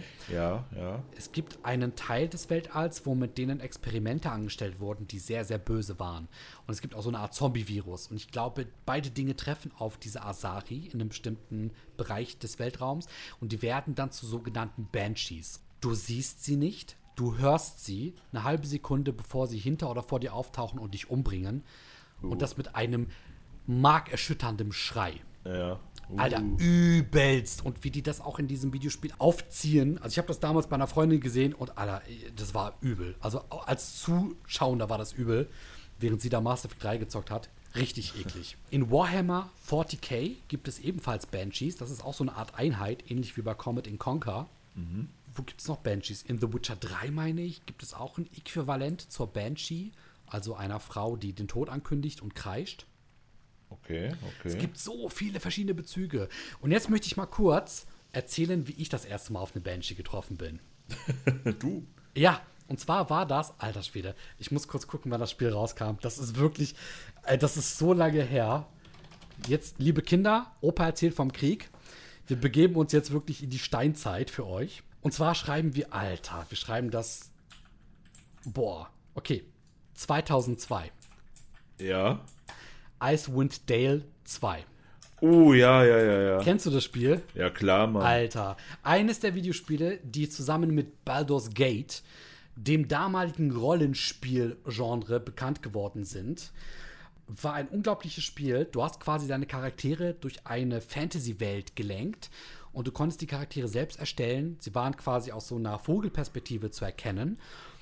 Ähnlich wie bei Diablo kann man sagen. Nur mit dem Unterschied, dass der Hauptfokus eben nicht auf Hack and Slash, also Action und Gemetzel lag, sondern es war eine Mischung aus, du erlebst mit deinen selbst erstellten Charakteren, wo du unter anderem auch dich selbst erstellen konntest, eine Geschichte.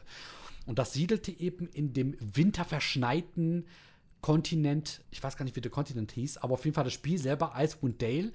Und du bist eben in einem winterverschneiten Kontinent gestartet. So. Ja, ja. Richtig. Und wie gesagt, das alles hatte so ein bisschen eine Mischung aus, da waren Elfen, Goblins, Orks, alles Mögliche. Und da gibt es eine Stadt namens Tagos, eine sehr verschneite Seestadt, sehr idyllisch, meiner Meinung nach, obwohl da gerade Krieg herrscht zu dem Zeitpunkt, wo du da eintrittst. Aber die Musik ist so unglaublich gut. Und jetzt kommt das Krasse, du begibst dich irgendwann in die mittlere Ebene dieser Stadt und da ist ein Gasthaus. Und dieses Gasthaus ist praktisch verlassen. Und du merkst als Spieler, dass irgendwas falsch, aber der Wirt sagt dir nicht so richtig, was da falsch ist. Und du nimmst ein Zimmer, weil es ist draußen kalt, du hast keine andere Wahl, willst schlafen und plötzlich hörst du schreien. Ah. Und damit beginnt eine Questline, die schließlich eben zu der Entdeckung führt, dass da eine Banshee, eine Todesfee, ihr Unwesen treibt. Ja. Und so bin ich das erste Mal eben auf die Sage der Banshee gestoßen. Ich glaube, wann war das? 2003, 2004, 2005. Irgend, ungefähr da. Ich glaube, warte mal, Icewind Dale kam, kam, könnte sein 2002, ja. Der zweite Ähm. Teil kam 2002, genau. Und, und ähm, ich habe jetzt gerade geguckt nach Banshee in Videospielen. Es gibt ein Spiel, das heißt Banshee von 94. Uh, ein Shoot'em Up ist das. Also so, so, so ein, äh, von unten nach oben fliegst du da rum und ballerst äh, mit deinem Flugzeug andere Ja. Flugzeuge und so weiter kaputt. Und es gab, Schand über mein Haupt, die Banshee in Warcraft 3. Oh, Das war siehste? ein Charakter, also eine, eine, eine Einheit von den ähm, Untoten. Das Ja. weiß ich, glaube ich, auch noch, ja. Ja, ja, ja, ja. Ich habe das damals bei einem Freund gesehen, ja. Ja, die sieht halt auch so klassisch aus, gell, wie, wie ich es auch eben so beschrieben habe. So, so blaue Haut. Die hat in dem Fall so weiße Augen. Also es geht halt immer so in diese Richtung auch, ja. Ja, nee, es ist sehr interessant und wie gesagt, der Name Banshee ist alleine schon so geil. Ist wirklich, es ist eine richtig Ja. geile Wortbezeichnung dafür, ja. Ja, Mann. Wir haben jetzt ganz oft über Banshees gesprochen, die eben sehr aggressiv sind, die etwas Böses, Negatives mit sich führen. Aber eigentlich, der Ursprung der Banshees ist eigentlich ein ganz anderer. Weniger negativ, sondern sehr viel mehr positiv. Okay. Bevor ich das sage, noch ein sehr kleiner Funfact, den ich an dieser Stelle wichtig finde. Es wird angenommen, dass, wie ich bereits gesagt habe, die klassischen Einwohner, die Ureinwohner Irlands eben mehr oder weniger Banshees hörten und sahen. Banshees waren auch oft mit Familien verwoben. Also es bedeutet, eine Familie und ein Familienstamm hatte eine Banshee, die diese Familie eben ja irgendwie so ein bisschen begleitet hatte über die Jahrzehnte, Generationen hinweg. Und das waren meistens Familien, die eben auf Nachnamen wie O'Neill, O'Brien, O'Connor, O'Grady hörten oder eben aber auch Cavanengas, was scheinbar auch irgendwie irisch sein soll.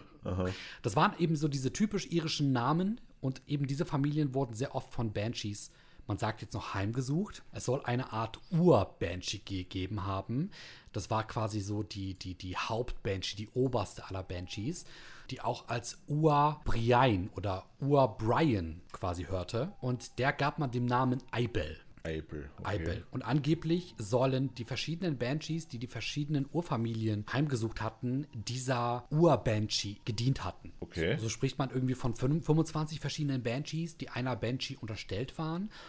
Und gerade wenn es zum Beispiel jetzt eine damalige Königin, einen König oder eben die Königsfamilie getroffen hatte, die natürlich dann sehr viele auch verschiedene Blutlinien miteinander verbündeten, dann gab es nicht nur eine Banshee, die dort ihr Unwesen getrieben haben soll. Also so wie bei Herr der Ringe, die schwarzen äh, Reiter oder wie die Jetzt, über, ja. jetzt überleg mal, ich habe auch dran gedacht, was ist, wenn das eine, irgendwie eine Verbindung zueinander hat? Also Ja, wenn, ja. wenn das als ähm, Orientierungshilfe gedient hat Ja, ja. für Tolkien. Das kann, Kann ich mir sein. richtig vorstellen, ja, ja. Ja. Ich meine, der hat ja sehr viel auch aus dem Ersten Weltkrieg hat er ja in die äh, Bücher verarbeitet. Total. Ja. Das war ja so sein Ding, um damit klarzukommen. Total. Ja. Die Banshee, wie wir sie heute kennen, die wird mehr negativ beschrieben, aber der Ursprung der Banshee, der war ein ganz anderer. Denn die Banshees, die waren eben nicht dazu da, um Menschen zu erschrecken, um irgendwie Angst und Schrecken zu verbreiten. Die wollten eben nicht, indem sie den Tod eines Familienmitgliedes ankündigten, etwas Böses verkünden, sondern die Banshees sind nach dem irischen Urglauben dazu da gewesen, um der Familie zu helfen, mit dem nahenden Tod eines Familienmitgliedes umgehen zu können und auch Okay. mit dessen nahenden Todes abschließen zu können. Ja. Also die Banshees sollten eben nicht Angst einflößen, sondern sie wollten Bescheid geben, sie wollten quasi Kunde geben, es wird bald was Schlimmes passieren, bereitet euch darauf vor. Aber warum muss sie das dann so gruselig machen? Es gibt verschiedene Arten, wie Banshees beschrieben werden. Und wir haben jetzt die ganze Zeit die böse und natürlich auch sehr catchige Art beschrieben. Aber in der Urfassung gibt es zwei, drei weitere Arten, wie die Banshees beschrieben werden. Und so wird die Banshee auch oft als eine Frau beschrieben, die einfach im Walde gesehen wurde, sehr bleich, aber keineswegs beängstigend, gruselig oder untot, die eben wehklagend durch den Wald schreitet. Es gibt aber auch, und das kommt eher aus dem schottischen Bereich, die Sage von der sogenannten Ban Nye.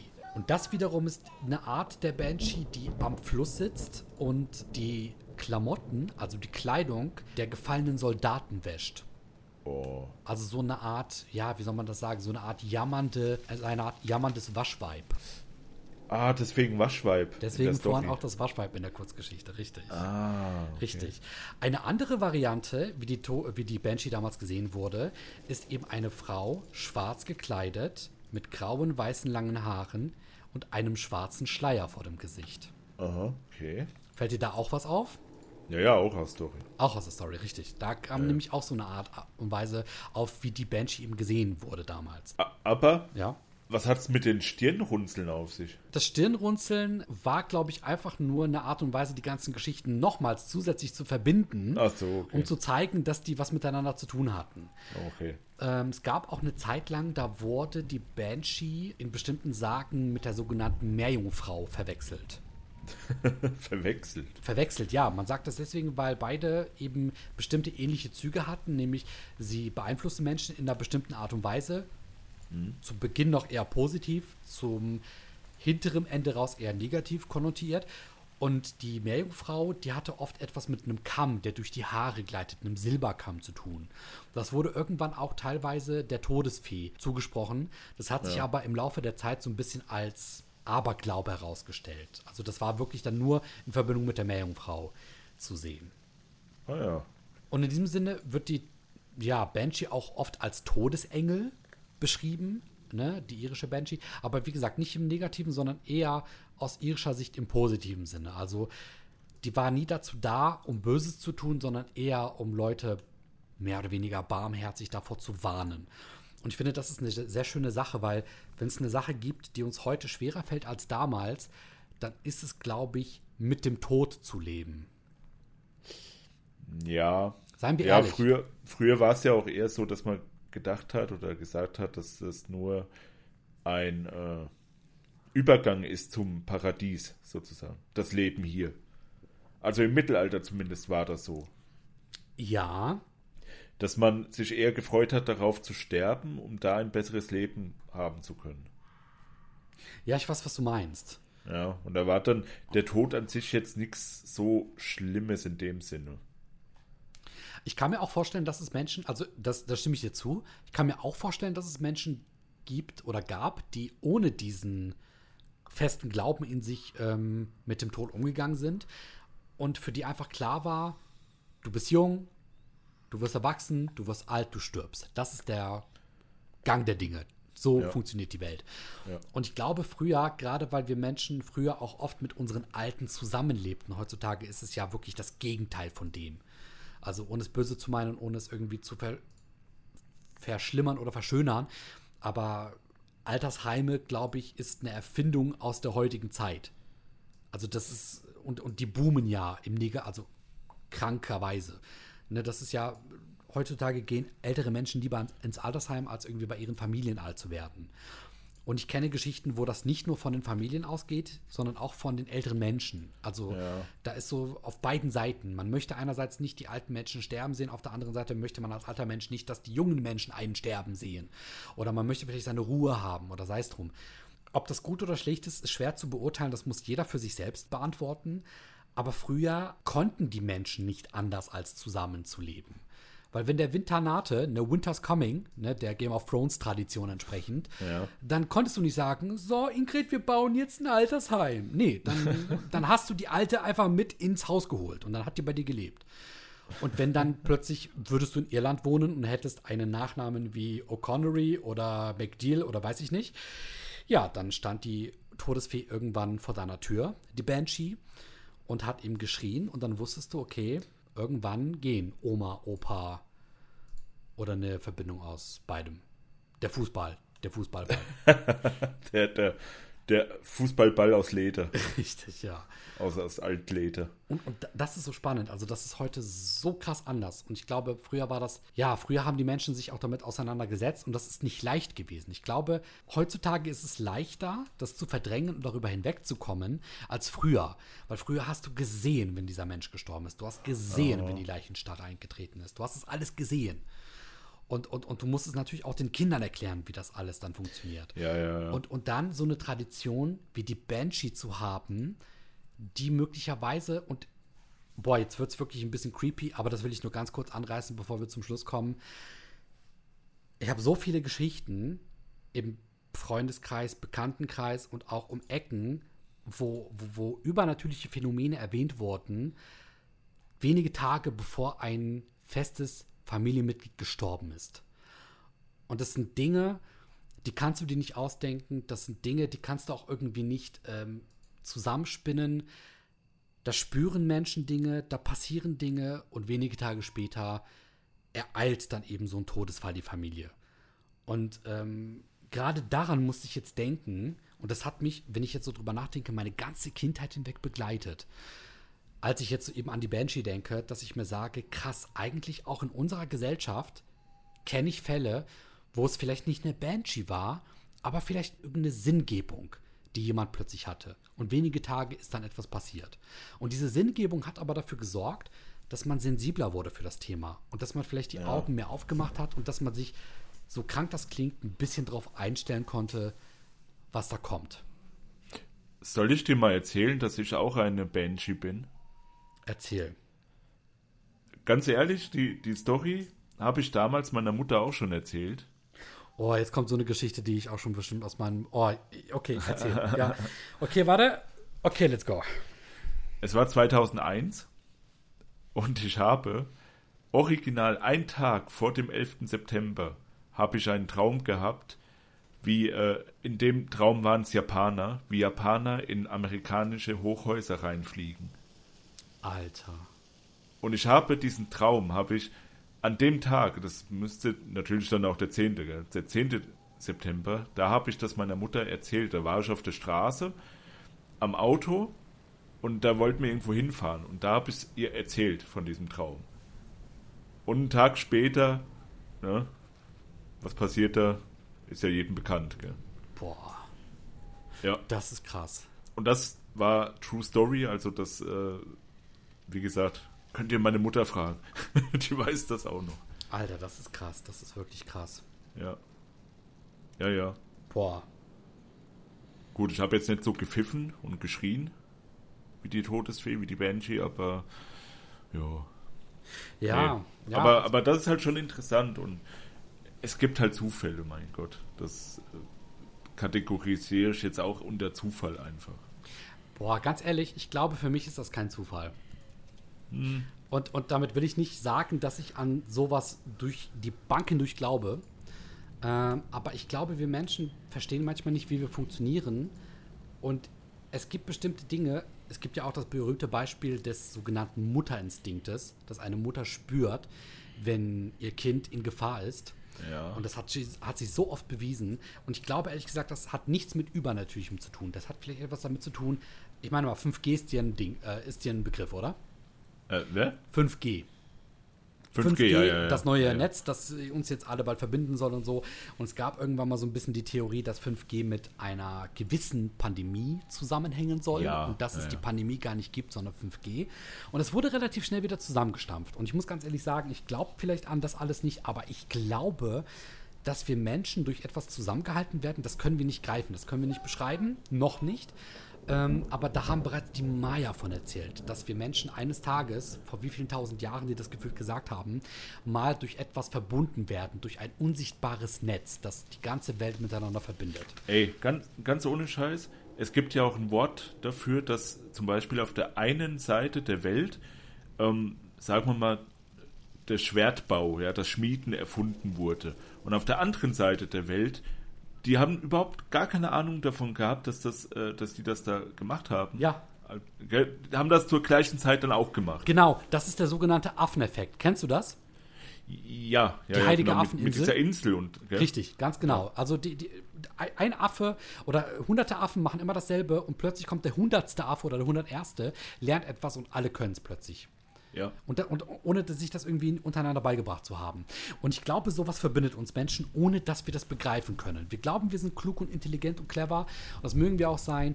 Aber Boy, ey, und Girl, ey, und Fußfußballball. Ihr glaubt gar nicht, wie viel uns noch von dem trennt, dass wir sagen können, wir wissen alles über uns.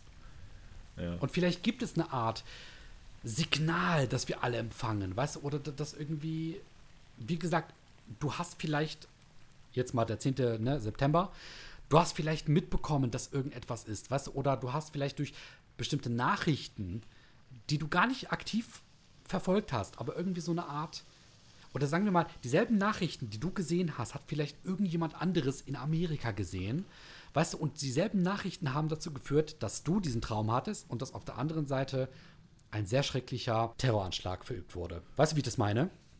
Ja. Dass, ja, dass diese Nachrichten, diese Wellen, diese Signale, was auch immer da ankam, auf unterschiedlichen Kontinenten zu ähnlichen Dingen geführt haben. ja. Das kann echt Ja. sein. Ja. Also, wie gesagt, das hat auch, wie du sagst, Affeneffekt, aber es hat auch einen speziellen äh, Namen. Boah, ja, Also nicht nur eine. Ja, ja. Ja.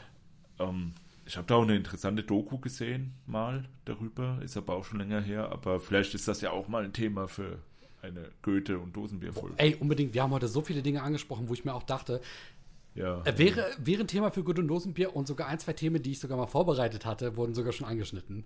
Ach was. Oh boy, aber da verrate ich nicht zu viel.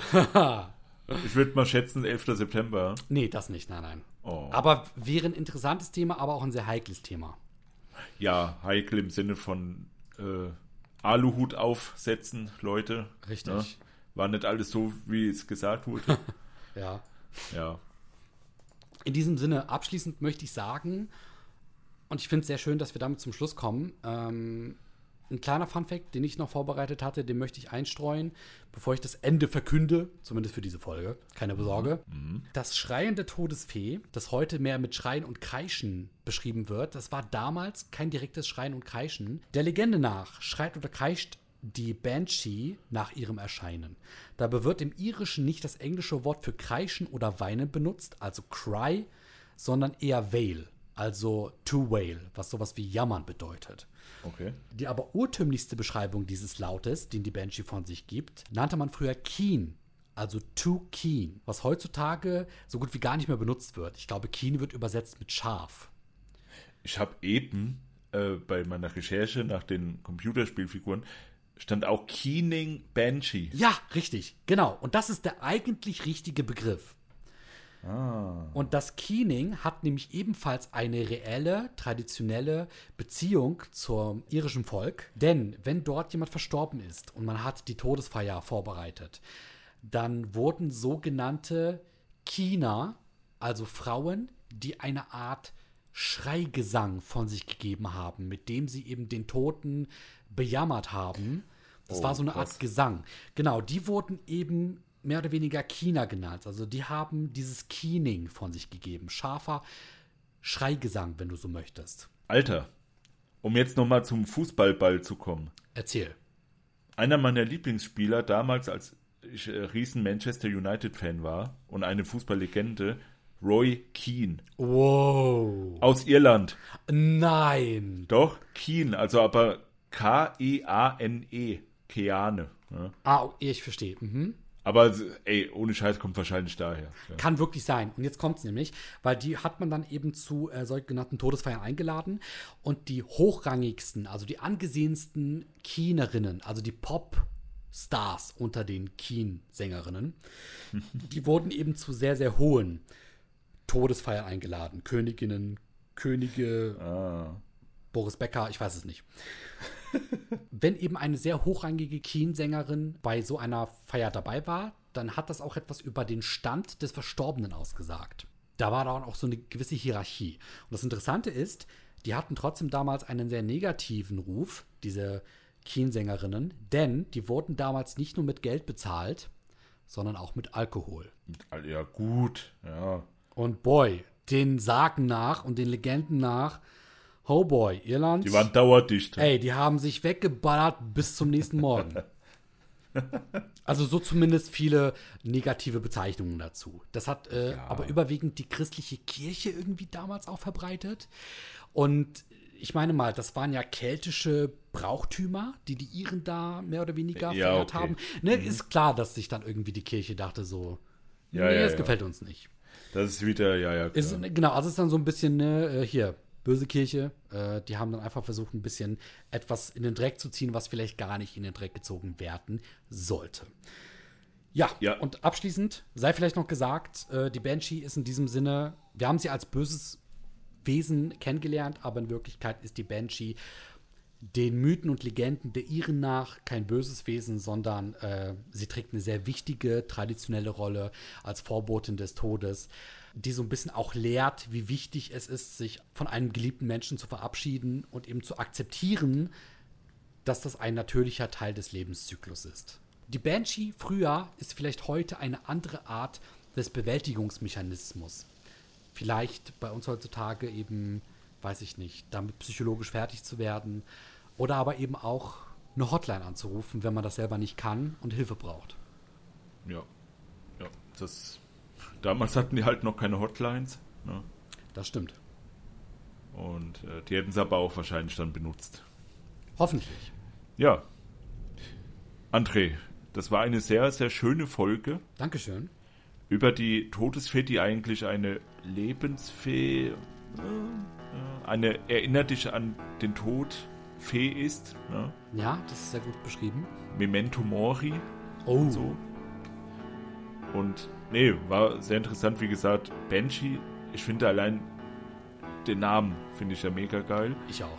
Und dass so viele Spiele und wahrscheinlich auch Filme und, und Musik und so weiter auch darauf basiert, auf diese ganze Story. Hm.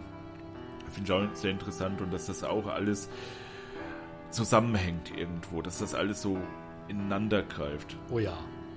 Ja.